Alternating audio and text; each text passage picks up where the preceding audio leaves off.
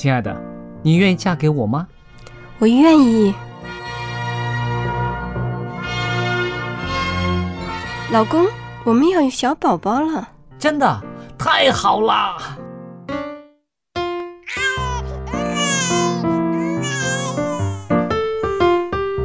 妈妈，妈妈，看我画的画，好看吗？真好看，宝贝画的太棒了，拿去给爸爸看看。爸爸妈妈，我去上大学了，你们多保重身体，我放假就回来。出门在外要注意安全。好好吃饭，天冷了，别忘了多穿衣服。好了好了，别唠叨。家里打电话哦。孩子啊，啥时候回来吃饭呐、你爸想你啦。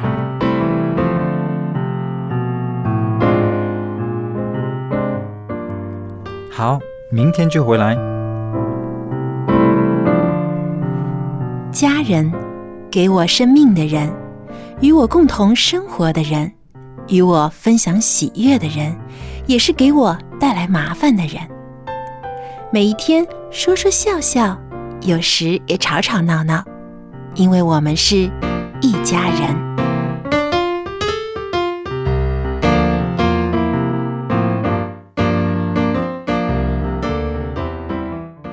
不是一家人，不进一家门。亲爱的听众朋友，非常欢迎您收听希望福音电台一家人节目，我是您的主持人小杨，和我在一起的还有好妈妈佳丽姐和帅气爸爸 Jerry。听众朋友，大家好，我是佳丽。大家好，我是 Jerry。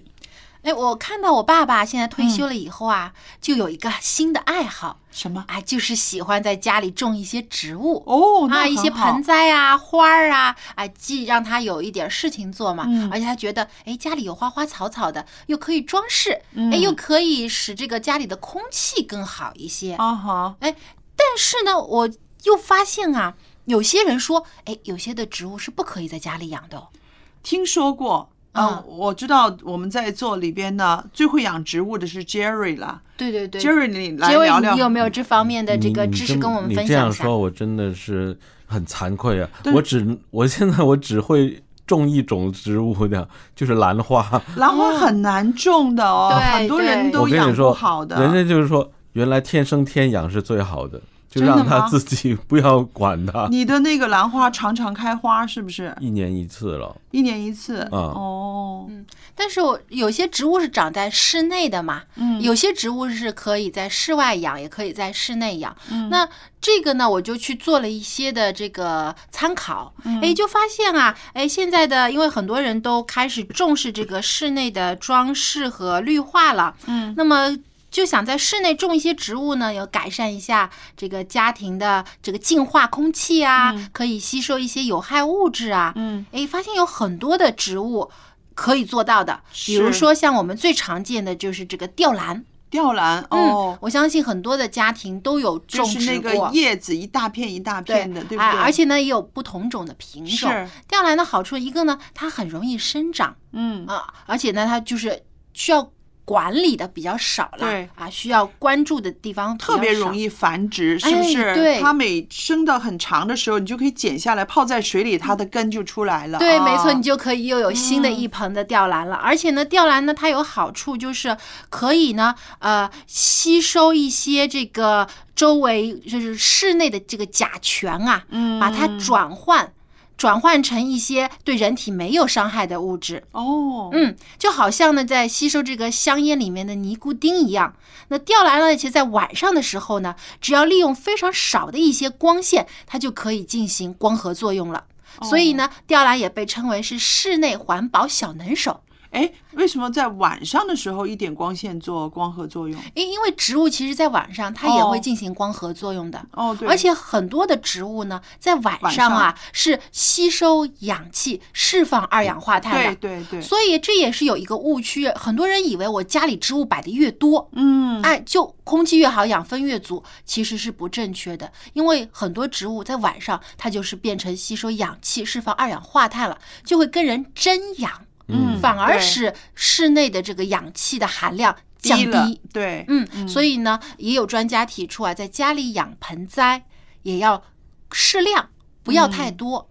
比如说像十五平方米大的空间里面呢，种植两到三盆就足够了。哦，我看有些很多人就超标了。对啊，有些满满的家庭里边呢，他喜欢养植物的话，他会越买越多。没错真的开始的时候是三两盆儿，然后又多一点，然后又多一点，再加上他自己在繁殖，对不对？他对对对同样品种的话，自己在分盆。这样的话呢，就需要再个移植到其他的地方去了。嗯，就是说不要都集中在一个房间里，嗯有一些呢是都放在阳台上。嗯那如果有条件的话呢，最好是能够放到院子里面去，就是放到室外去。嗯因为啊，像有一些啊、女性朋友特别喜欢养花儿，啊因为花儿呢又有观赏价值，好看，又喜欢它的香味。但是呢，如果在封闭的室内，嗯种植这些有浓郁香味的花儿，其实对身体是不是好的？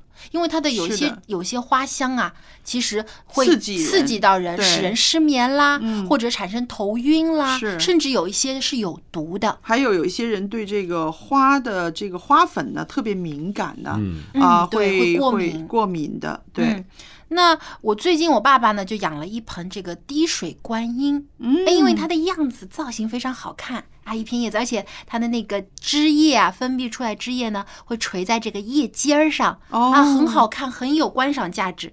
但是呢，也有人说这个滴水观音的枝叶啊是有毒的，不能碰，哈对，不能碰。真的啊，嗯，所以呢，有一些植物虽然适合在室内生长，因为它不需要很多的阳光，嗯嗯啊，而且种植起来比较容易，但是呢，也要考虑它它自身会不会带有一些毒素，嗯那要小心。吩咐家里的人，特别是小孩子啊，他看到这个好奇，喜欢去碰。就有一个网友就说，他家里有个八岁大的儿子，啊，他就看到那个滴水观音的水滴下来，很特别，想尝尝看什么味道。哎呀，结果一吃了之后啊，嘴唇就肿了，而且呢，这个嘴唇周围发麻，嗯啊，就出现了一些的这种就是中毒的症症状。嗯嗯，所以呢，一定要吩咐家里的孩子、老人啊，千万不要去拿手碰这些的有毒的观赏植物，嗯看就好了，保持距离啊，不要轻易的去碰触。还有呢，也是要注意了啊、有一些植物呢，最好是养在室外。啊，养在室外，对，这样呢，呃，对植物本身它也是有更好的生长环境。嗯，此外呢，你有能又能观赏到，那又不会受到它的一些的负面的影响。嗯，那你刚刚说的那个呃滴水观音呢，它是不是一种很普遍的，很多人家里面都容易养的东西呢？呃，现在养滴水观音的人比较多，比较多，而且也有分品种啦，有些品种是比较啊、珍稀的，所以呢，它的价格也很高。嗯啊、很昂贵，但也有一些呢是比较普通一些的，比较便宜一些。那有人就担心说，哎，滴水观音既然是有毒，会不会致癌呢？就有民间这样的呃传言出来，怕有一些植物会不会致癌呢？那么我就也做了一些调查，就辽宁省的风景园林学会专家。这个嗯李作文教授呢，他就回答了这个问题，说不用担心，滴水观音虽然呢它的这个呃叶脉里面的汁液有一些毒性，但是呢它不会致癌的。而且它的毒性不是非常强的，可能会有一些的这个皮肤啊，或者是啊肿胀啊等等这样的这个中毒的一些的症状，但是不是长久性的。所以呢，这个大家呢也不用过分担心，只要哦种植的时候小心，不要去随便的碰它，嗯。沾沾上汁液也赶快洗手。嗯，那我一直都知道呢，就是说在呃郊区啊，在路边上，在野外呢，有一些植物是有毒素的。嗯那这个是大家都知道的。呃，小孩走过的时候啊，喜欢去摸啊，去去碰啊，甚至有的说会吃、啊，对，就是可以制止它。但是如果是说，呃，因为我们没有好好的去呃去做一些资料搜查、搜集资料的搜集，看一些资料，然后就把一些个有毒的植物养在家里面的话呢，我觉得这个是比较啊。欠缺逻辑的，是不是？嗯对本来我们要做想好准备对我们养植物是希望家里的空气更好一些，呃，观赏的更漂亮一些。可是呢，因为没有调查研究，就把一盆有危害性的东西放在家里面呢，这个是呃，我觉得每个人都应该关注一下的。嗯假如你的家人突然之间拿了一一包东西啊，我今天开始，我同事送了这个给我，我要养，或者是我走过花市，我买了这个要养的时候呢。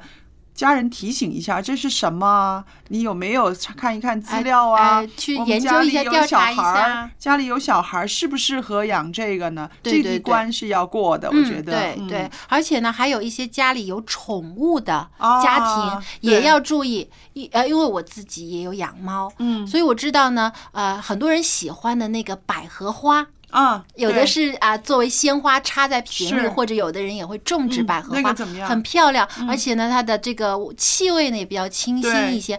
但是如果是家里养猫的家庭，就千万不能养，为什么因为百合花的花粉嗯。对于猫来说是有剧毒的。哦，真的，对。我是看到那个百合花的花粉，它有的时候那个颜色还蛮深的，对。咖啡色、深对，咖啡色的用到嗯。衣服上的话还会要粘啊，粘在自己衣物上。那个对猫只对猫吗？对，特别是对于猫科动物是有剧毒的。哦。那所以有一些呃家庭呢，如果收到鲜花，嗯。有一些呃妈妈抱着鲜花，收花粉就粘在了身上，对。结果回家又抱了猫，那个猫就很可能会中毒。嗯，因为那个花粉啊，一旦进入了猫的身体啊，就会使它出出现非常剧烈的中毒反应。对人就没甚至会 对对人呢，就有个别的百合花的品种也会使人产生一些中毒的反应，嗯但是不会说致命。是。但是对猫来说，就是很严重我知道，像那个百合很香嘛，有一种百合花叫香水百合嘛。对对啊，我有的朋友呢，闻到那个香水百合，马上头痛、晕头痛是啊，很厉害的。所以呢，呃，在自己选购鲜花或者是要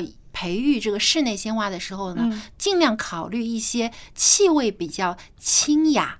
淡的，对啊不要那么嗯悠悠的淡香的，不要买那种特别浓浓郁的花。因为这个浓郁的就不适合在室内呃种植。哦，它本来嗯本来原本的时候应该是室外的，对尤其是还有一种叫做郁金郁金香，也是哎，对，郁金香也是。嗯如果真的很喜欢的话，又没有条件养在室外呢，尽量把它放在通风口的位置，放在窗边儿。嗯，这样的话，它的气味可以往外散掉，不要长时间的滞留在家里面。明白。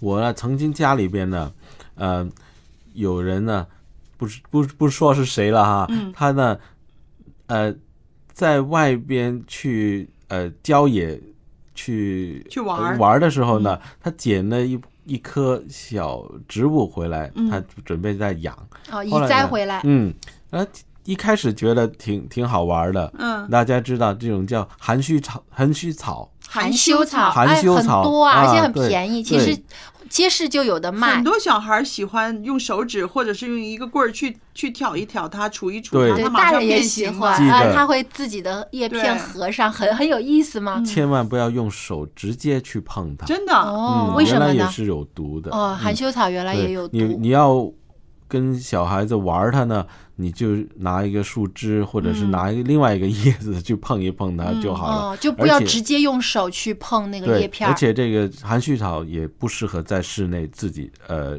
植种的。哦，嗯，对。那我也有看到说啊、有专家提醒啊，含羞草呢，如果种在室内呢，经常这个，而且种的量比较大的话呢，嗯呃，会引起脱发。哦，，对，所以它可能也会释放出一些的这种气味呢，会引起脱发的反应。嗯，那还有一些我们比较常见的一些的 这个植物是不适合在室内种植的，呃，有十种。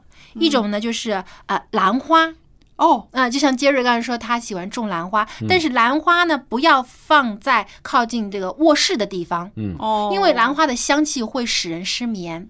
哦，因为我觉得兰花是比较普遍的一些呃家居里面可以饲养的花卉嘛，嗯很多人都会养。但对，而且兰花喜阴，它其实不需要晒很多的太阳，但是不要放在卧卧室里，嗯因为。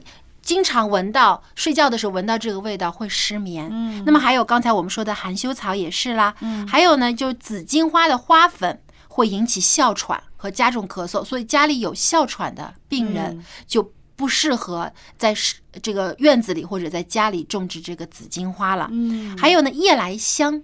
啊，有些人很喜欢夜来香的花儿，而且它的那个种子啊黑黑的，嗯啊一朵一朵的，而夜来香的香味也会引起头晕目眩。嗯，还有像月季花，也有很多人种植。对对对，月季花的香气会使人觉得胸闷，哦，所以也不能闻太多。哦最好呢是长在这个院子里面，嗯既可以观赏，你又不会说闻到很多的味道。嗯还有夹竹桃，其实很多人都知道，夹竹桃的花很漂亮，但是夹竹桃会分泌的这个乳乳白色的液体啊是有毒的。哦，所以呢，有些小孩子啊，看到院子里有这个夹竹桃啊，嗯会摘那个叶子玩儿啊，甚至当过家家的。吃到肚子里就有很剧烈的中毒反应，哦所以一定要大人小心，千万不要让孩子去碰触这个夹竹桃。嗯。嗯，那么其他还有一些呢，像郁金香啊，还有呃绣球花啊，绣球花也哦会使人引起一些过敏的反应。所以呢，嗯首先要了解自己家里人的身体情况啦，是。然后呢，再了解清楚你所想要养殖的这些植物会不会带有毒素，或者会不会引起一些不良的反应，然后呢，再选择真正适合家里人种植的嗯。一些的植物。那我自己觉得呢，我在家里边呢养花的机会就很少，因为我觉得养花还要等它开花，还要每天就是要照顾它，而又不开花，所以我就不会养了。但是呢，嗯我很喜欢一种植物叫做常春藤，大家都知道这个常春藤其实有很多品种的嘛。嗯那么养在家里呢，其实是很方便的，而且很漂亮。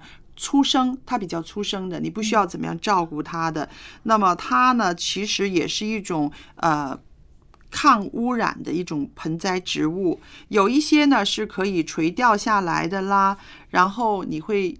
选择一些不同的品种、不同的色泽的常春藤，把它放在啊、一起的话呢，那个效果特别有意思，有深一点的绿色，有浅一点的绿色，然后它的叶子呢是有几个角的嘛，大大小小的，所以形状各异，也起到装饰作用。是的，嗯，所以呢，当我们在要选择呃在室内种植植物的时候呢，主要就是考虑刚才我们所提到的这些呃因素啦，嗯。比如说呃家里人的身体状况啦，还有这个盆栽能不能起到什么作用啦，嗯。还有会不会产生一些对身体不好的负面的影响啦。是。当我们全部考虑清楚之后呢，当然也要考虑自己家里的家居嗯。面积有多大，嗯不要种太多，嗯适量就可以了。对，啊、考虑到这些因素之后呢，才能使我们的家居环境更加好啊，生活品质也有更嗯高的提升。有一个问题哈，家里面养这些植物总是离不开呃泥土啊或者水啊，对于蚊子的滋生是不是比较容易呢？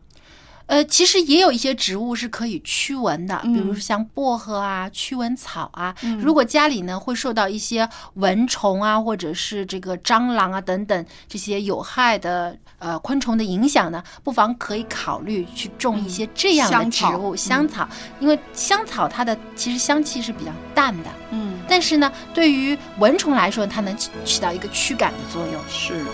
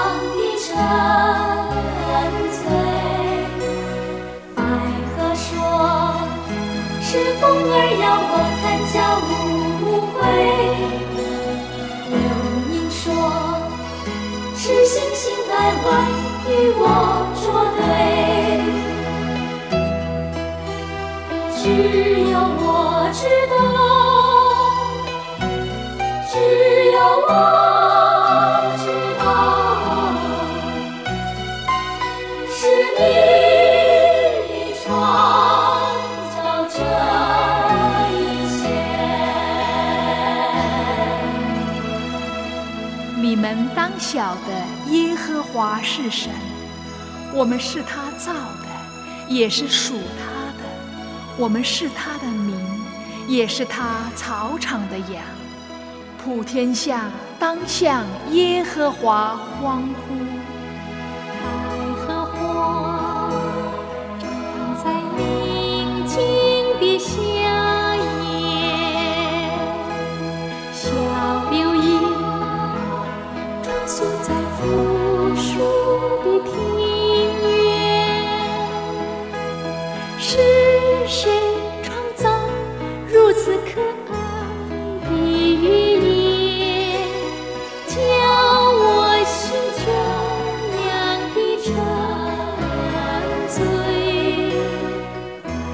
树是风儿要我参加舞会，夜莺说是星星爱望与我作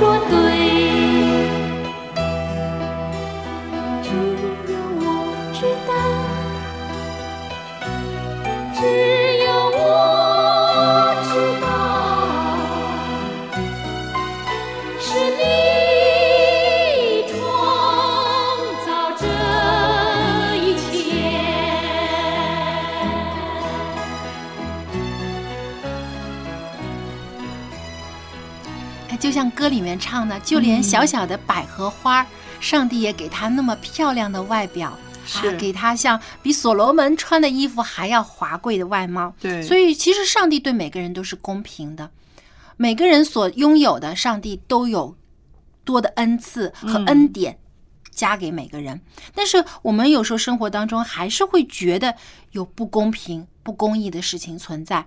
特别对于我们的孩子来说，嗯，那么在前两期节目当中，春雨也跟我们分享了“公平在于上帝”的这个话题。那么今天我们继续来听一听他的看法。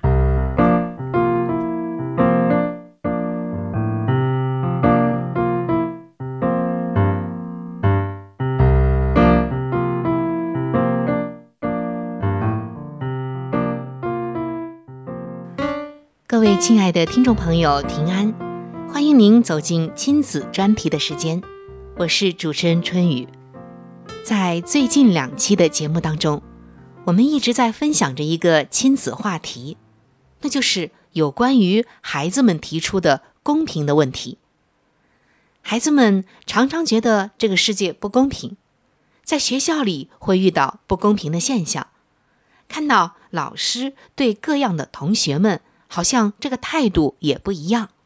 有的偏袒，有的淡漠，他们还会看到，在他们人生其他的事情上，有太多不公平的现象。于是，孩子们的心里面啊，就很不是滋味儿，常常呢，也会跟我们来聊这方面的话题。那么，我们做父母的，应该如何很好的来疏导孩子们，给他们建立一个正确的公平观呢？答案只有一个。那就是在圣经里面，做法也只有一个，那就是按着圣经的教导来做。圣经告诉我们，教养孩童，使他走当行的道，就是到老他也不偏离。那么，面对今天世界上琳琅满目的各种不公平的问题现象，我们应该怎样来跟孩子聊天、谈心和疏导呢？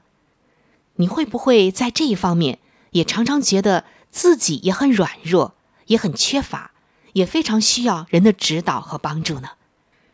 甚至你可能在想，其实我自己都觉得不公平，我的心里面都觉得愤愤不平，我又怎么给孩子讲呢？也或许你知道不想孩子这样，但是不知道怎样来说服他们。别忘记。上帝是我们最好的导师，圣经里就有最好的答案以及帮助我们的大能的武器。在圣经中啊，有很多的故事，我们都可以讲给孩子们听。讲完故事，就可以因势利导的来疏导他们。圣经说，出于上帝的话，没有一句不是带着能力的。你还怕什么呢？那今天啊。春雨就向你推荐一个故事，可以帮助到你和孩子交流有关于不公平的这个问题。那就是在圣经中曾经讲到一个关于亚伯拉罕的儿子，就是以撒的故事，给了我们一个非常好的教材。这个故事大致是说到这样一件事儿，那就是以撒挖了一口井，但是他挖好之后呢，却被别人给霸占了。于是呢，他又到别的地方挖了一口井，但是又被人霸占了。当他再去挖第三口井的时候，还是被人占领了。那当以撒又挖第四口井的时候，上帝大大的赐福给他，让那个曾经霸占他井的人与他和好，主动的来找他与他和好。要知道，在古时代的中东啊，挖一口井呢，真的是很不得了的一件事儿，而且那个地方常常干旱。全靠井水来喂养人和牲畜，所以挖一口井是很重要的。不管对某个人和某个家庭来讲都是一样的。那么在这里，这个故事并不是说我们要过一种忍气吞声的生活，或者甘愿被别人欺负的生活，并不是这样，而是上帝通过雅各挖的四口井，告诉我们。如果你的孩子碰到不公平的事情，哭闹着来告诉你的时候，你不要告诉他“我来帮你解决”，你要告诉他：“没错，你就是会遇到很多不公平的事，哭闹不能解决问题。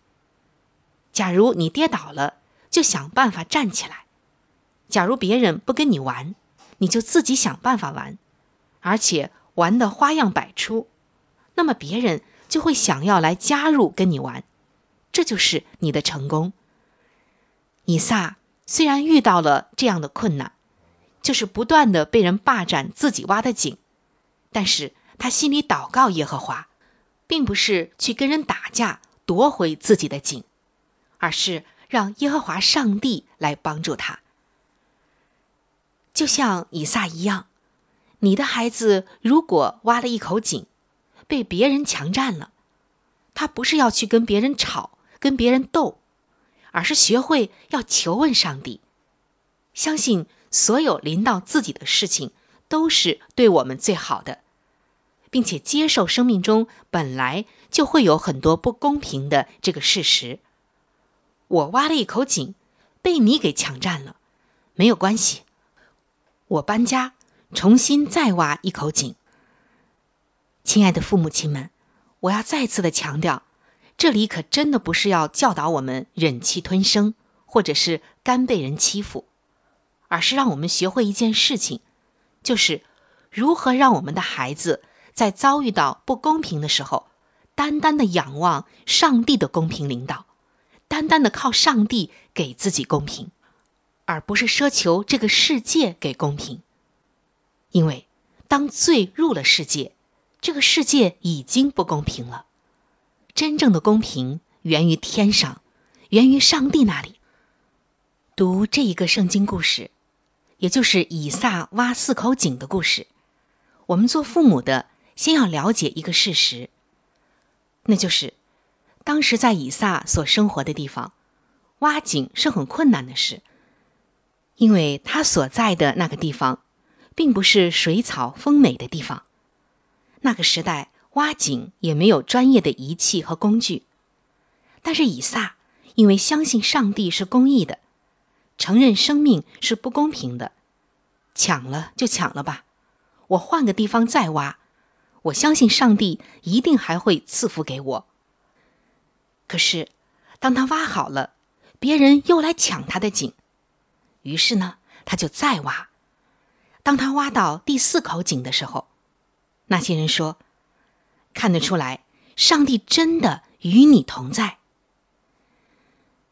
亲爱的父母亲们，如果我们训练孩子、教导孩子到一个地步，他们真的知道人生的确会遇到不公平，他们学会不去为他们的自我权利奋斗，而是单纯的信靠上帝，相信临到他们世上的每件事情都是上帝所允许的。这个时候，他们就能够专心的来做他们可以做的事，而不是为那些所谓的不公平生气、哭泣，甚至自暴自弃，甚至去报复别人。今天我们看到，很多人因为人生中的一件不公平的事情，耽误了五年，甚至耽误了十年的时光，都是因为一件事儿。什么事呢？那就是我气不过呀，这心里的过节怎么也过不去。结果该做的事情没有好好的做，不该做的事情却做了一大堆，这是非常非常可惜的。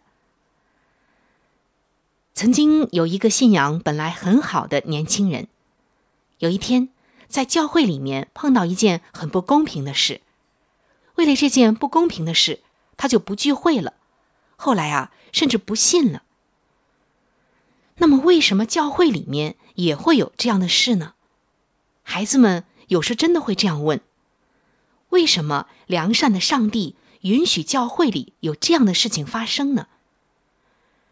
其实啊，他是在指控他自己，这是一件非常可惜的事情。如果他从小就学会了人生本来就会遇到公平，因为罪入了世界。世界已经不公平了，但我有上帝的爱，就什么都不怕。把这个当做人生坚强坚韧的锻造。我要继续的在我的人生中经历上帝，继续在人生中享受上帝的爱与无限，忘记背后，努力面前，向着标杆直跑。那么，你的孩子就已经找到了公平，他也拥有了公平。今天不知道是不是我们中国人在这方面有些不容易突破呢？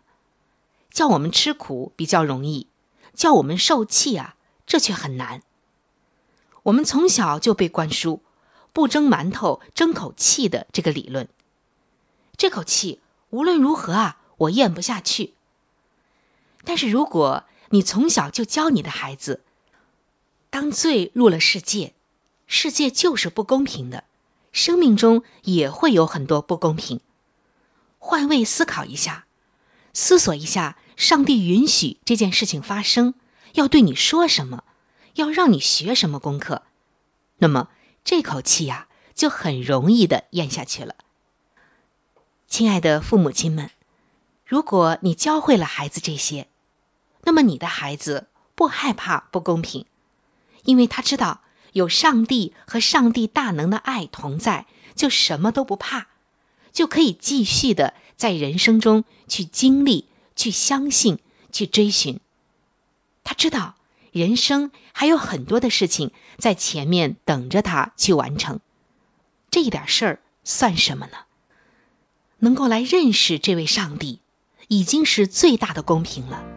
其他的不公平又算得什么呢？您说？是这样吗？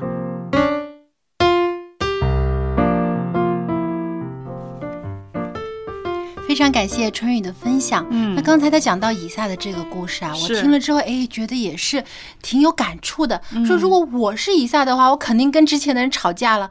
凭什么我辛辛苦苦挖了三口井，结果都被人霸占了呢？是啊，我觉得其实这个圣经里面的故事呢，它也代表了我们人世间的一种状态。嗯，在现实社会里面，有的时候确实有很多不公平、不公有的人努力工作，结果他的劳动成果却被别人轻易的夺走了。但是我觉得呢。呃，春雨有一点说的非常好，就是我们不能因为这个别人做的不公义的事情呢，使自己停止了脚步。就像以撒，他没有因为前面三个人霸占了他的井，他就算了，我这么辛苦，还是为别人做嫁衣，我不挖了。嗯，他没有，他还去挖第四口井。是，结果上帝的恩典、上帝的嘉奖就临到他了，上帝的公义对领到他啊。所以有的时候很多人为自己申冤，为自己抱不平。甚至有很多的，他也想引起这个社会反响，让更多的人来支持他。是，小杨，你讲到这里呢，我就想到，其实确实是孩子也好，大人也好，有的时候我们会为着自己呢，自身，我们会说上帝，或者是啊，怎么世界对我这么不公平？我们换一个角度啊，如果当我们看到一些不公平、不公义的事发生在啊、我们眼前的时候，嗯，我们又是一个怎么样的啊、判断？怎么样去做呢？嗯，是为这个受害的人去啊、打抱不平啊，为他伸张嗯正义呢？还是有的人是事不关己，高高挂起呢？对对对，对我觉得这个也是我们教育孩子的一个一个重点。嗯呃，当我们的孩子在看到他的圈子里面有一些不公平的事情发生，现在很多学生都有一种啊、学校生活里面也有欺凌的事件，对不对？嗯或者是一些不公义的事情。当他看到这些事情的时候，他应该怎么样做？爸爸妈妈应该怎么样告诉他、引导他应该做一些什么？我觉得这也是我们做家长应该思考的。对，那其实现在很多的这个电影、电视啊，里面也有这种情节，就比如说啊，有些人看到路上有不公义的事，结果呢就冲上去啊，以暴制暴啊，成为这个像英雄一样啊，像超人一样，能够啊这个制服坏人。但是这种思想啊，我觉得也会产生一些问题，就是小孩子看了以后啊，他就会觉得，哎，这个坏人用暴力去啊欺负别人，那我就可以用相同的暴力也去欺负坏人，嗯啊，嗯来报复他，这样这样就不是做坏事，这样反而是一件好事。嗯那这种观念是不是正确呢？是啊，对啊，对，做家长的也孩子会觉得我用嗯武力就可以解决问题，我嗯用武力如果帮好人，那呃打坏人，那我也就是个好人了。嗯即使我可能把坏人打伤了，或者说你看坏人呃在电影里面啊嗯被打的甚至失去都死掉了，那也是坏人自己倒霉。那这种想法其实也不正确。但是你说的对，现在很多这些传传播媒介或者是一些电玩，或者是这个游戏啊网络啊呃等等网络都是在传达这种信息的。嗯啊，他觉得个人呃英雄主义个人英雄主义，对这个我们要小心。还有，只要我定出一个比较呃冠冕堂皇的一个名目，就可以不站在这个道德的高度，他就可以用呃任何哪怕是呃不不合法的手段，他嗯也也能够得到别人的支持。对所以这种方式呢，又又产生了另外一种的极端极端和一种问题了。嗯所以呢，真的如何去教导孩子去做出正确的判断很重要。有的时候，其实我们在这里讨论，可能我们自己也得不出一个最好的答案来。当然但是我觉得在圣经当中，上帝教导我们的，嗯通过主耶稣讲的故事，以及以前我们这些看到的先贤们他们所经历的事情，嗯其实已经能从他们的经验当中得出结论来了。是有的时候我们可能不能为自己伸冤，嗯有的时候可能连别人都不能够来帮助我们，对，甚至我们有的时候想帮助别人，也没有那个力量帮哎能力。不够。但是不要忘记了，我们背后的是一位无所不能的上帝。是，我们不为自己伸冤，上帝会为我们伸冤的。嗯所以呢，我们要有更多的信心去依靠他，相信他的公正和公义。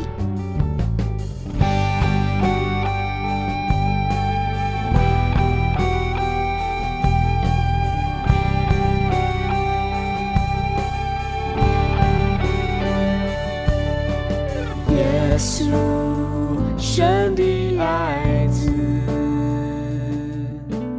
耶稣，荣耀君王，能力、权柄、智慧、公义，远超过全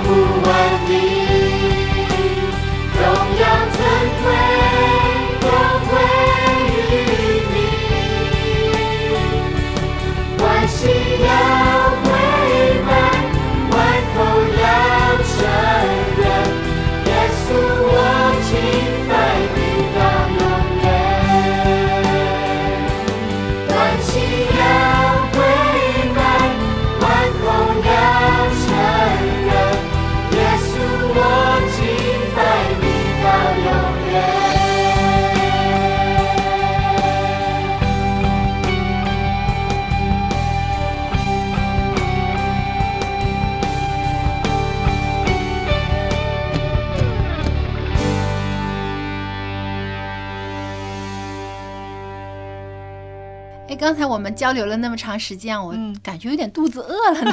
真的？嗯，对啊，那正好又到了佳丽厨房的时间。好那佳丽姐，你今天给我们介绍一个什么好吃的呢？那这种菜呢，可能说起来呢，不是说很普遍的，嗯但是呢，喜欢吃的人呢，会每一年到季节的时候呢都去找它。哎，这个你这样说引起我的兴趣了，是什么菜它是叫做香椿。香椿啊，香是就是香味的香对，然后那个是一个木字，一个春天的春。哎我真的没它好像听说啊我也过没有听过它类似一种山菜，但是呢，它可以腌来。做咸一点的腌菜吃，或者是炒蛋，腌好的呢煮豆腐什么的都可以用的。啊那我要好好来听听看这个菜到底有什么样的营养价值了。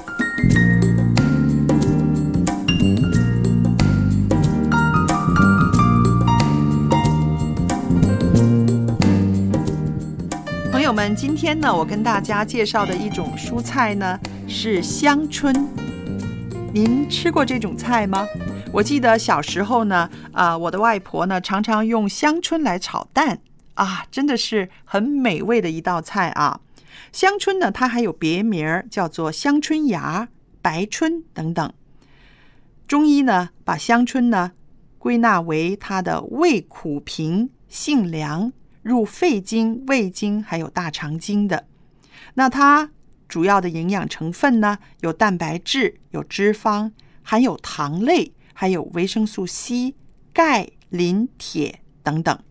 那么香椿它对我们的人体呢也有一定的这个疗效的，它的功效呢包括了美容保健、润肤明目、清热利湿、解毒止痢、去虫疗癣。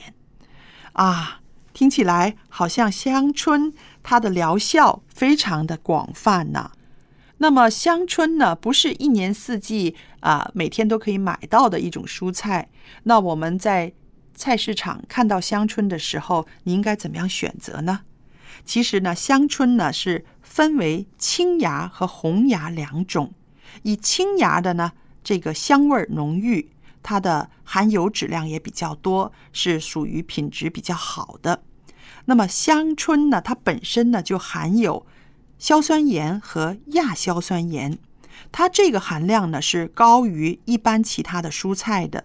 那它的质地越嫩越新鲜呢，它含的硝酸盐就越低。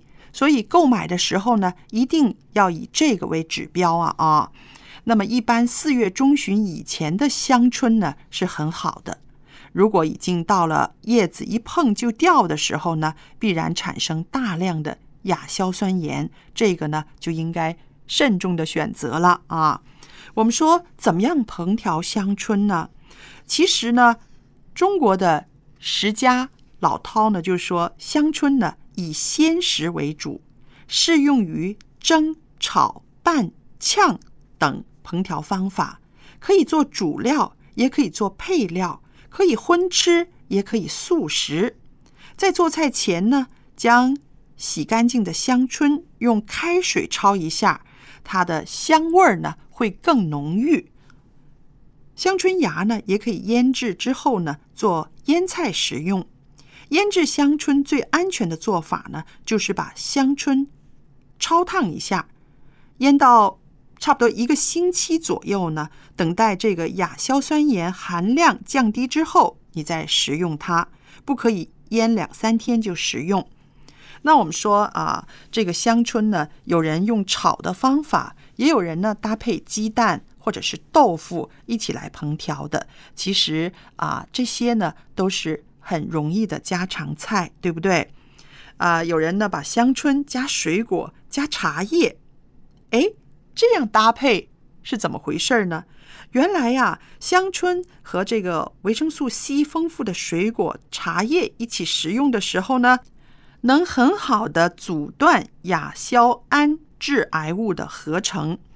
那么，我想呢，想这样试试烹调的朋友呢，可能不多，因为对我来说呢，我觉得嗯，这个不能不是很容易处理的啊。那么，对于肠胃功能不好，啊，不开胃啊，就是纳食不佳，或者是肠炎呐、痢疾呀、蛔虫病患者食用呢是很好的，它也对于爱美的人士呢是一个很优先的选择。那我们说香椿呢，它被中医看成呢是一种叫做发物。什么意思呢？就是说，如果有慢性的皮肤病啊、淋巴结核啊、恶性肿瘤患者呢，不适宜多吃，因为啊，它所谓的发物呢，就会说使这些个病源呢会更厉害了。那么我们说香椿呢，刚刚说了是爱美的人士的一个很大的选择，是因为啊，它有一些美容保健的功效。那它含有丰富的维生素 C、胡萝卜素等等的物质呢，有助于增强机体的免疫力，并且有很好的润滑肌肤的作用。它是保健美容的一个良好食品了。那另外呢，说到香椿呢，很多人会想到呢，香椿它有一种香味儿，是不是？确实是啊，很清香的，喜欢的人呢会越发的喜欢香椿的。挥发气味呢，能够透过蛔虫的表皮，使蛔虫不能够附着在肠壁上而被排出体外。所以说呢，有人用多吃香椿呢来治蛔虫病。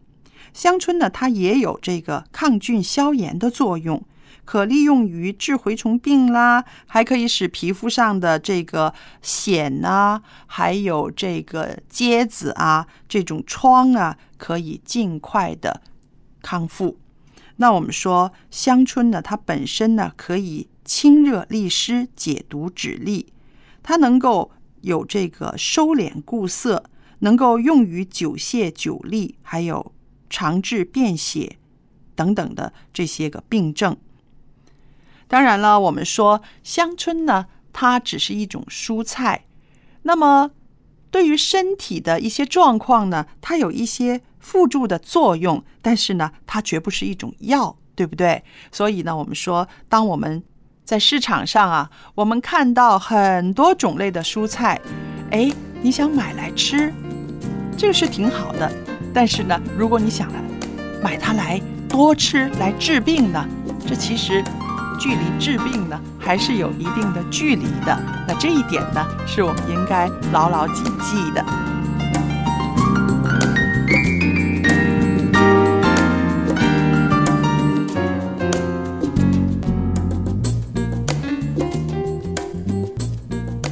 佳丽姐啊，这个香椿我可能是见过的，因为呢，呃，好像广东一带啊。呃，也有种植的，云南啊、广东啊这些南方地区也有种植。不过在我家的餐桌上倒是从来没有出现过。哦，是这样子。因为哈，喜欢吃的人呢，就是每年会去找它，因为它能够出产的时间不多，是在每它是时令菜，对，是在春天的。那还有很多。菜呢是种在地上的，对不对？但是这股香椿呢，它是在树上的。啊，树叶子。是不是是它最嫩的那个树芽的那个叶芽的部分？所以而且它有一个呃呃香的味道嘛，所以呢很多人会喜欢它。把那个嫩叶摘下来的时候呢，就可以当季就可以吃了。嗯，我上网看了一下啊，原来它是一个超强的这个抗氧化。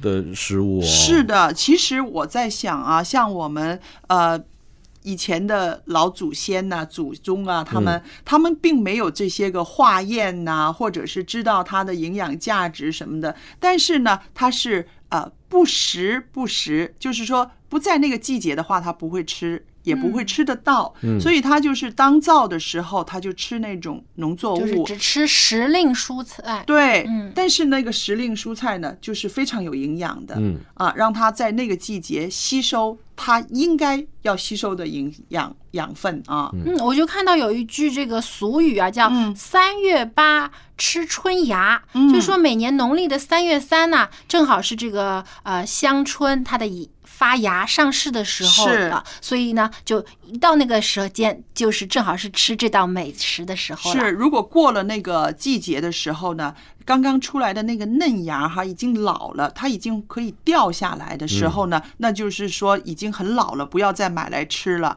啊。就口味也不是很好了，对，嗯很柴了，很多筋了那样子。不过我也看到网上有人提出来说，这个啊、因为它这个春呃香椿啊，它含有这个硝酸盐，是对吧？但是硝酸盐呢是一种微量元素啦，嗯那我们如果人体吃太多啊，也会啊、对身体产生一些不好的影响哦。，是，所以呢，在烹调的时候有一个方法，就是说先用水啊，开水焯它一下。嗯，啊，它这个烫一下烫一下的时候呢，它就可以让这个硝酸盐还有它的这个所谓的啊、对身体不好这些元素呢，可以去掉。嗯然后减少一些，然后再来做。那因为呢，香椿呃当造的时间很短呢，所以很多人呢，除了吃新鲜的香椿之外呢，它还会把它做成酱。哦，嗯，做成酱，它的那个味道呢，有点像橄榄酱的味道，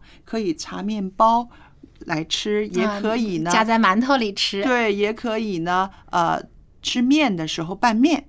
哦，真的不错，看来呀，它的用途还是很广泛的啦。嗯，那我在这儿呢，再重申一下呢，因为这个香椿呢，它是含有这个硝酸盐和亚硝酸盐，那这个含量比一般的蔬菜高，高啊所以有人就会说，哎、吃这种菜有没有危险呢？嗯那确实呢，有些人觉得呢，这两种元素呢会让人身体有危险，但是说是好像会诱发癌症呢。是的，所以呢，就看你怎么样吃了。第一呢，看那看剂量怎么样。对，嗯然后第一呢，就是说你要选择鲜嫩的，比较新鲜的、嫩的，嗯是不是因为嫩的呢？它就它的含量少哎对含这个硝酸盐比较少。那还有呢，就是说你要用热水焯它一下，嗯烫它一下，这个就是除去硝酸盐和亚硝酸盐的一个步步骤骤了啊。嗯那还有呢，就是说，假如你想腌制这个呃香椿芽的话呢，你要腌制的时间呢稍微长一些。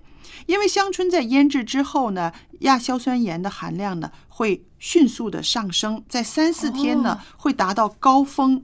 那么你焯了一下之后再腌制呢，然后再过了那个高峰期之后呢，它的含量就会减少低了对，哦降低了。一周之后的话呢，它就降到很低了。嗯那还有呢，你可以搭配一些维生素 C 比较丰富的食物一起食用。对，所以呢，我们说啊、呃这种东西呢，也不是说你一年四季常常见到的，常常可以吃到的，偶尔吃一点的话，绝不至于让人致癌的。危害 对对对是。不过呢，也不要因为这个季节正好是这个、嗯呃香椿上市的季节呢，就天天吃拼命吃、啊，嗯啊这样也不好啊，是还是要克制，要平衡。是。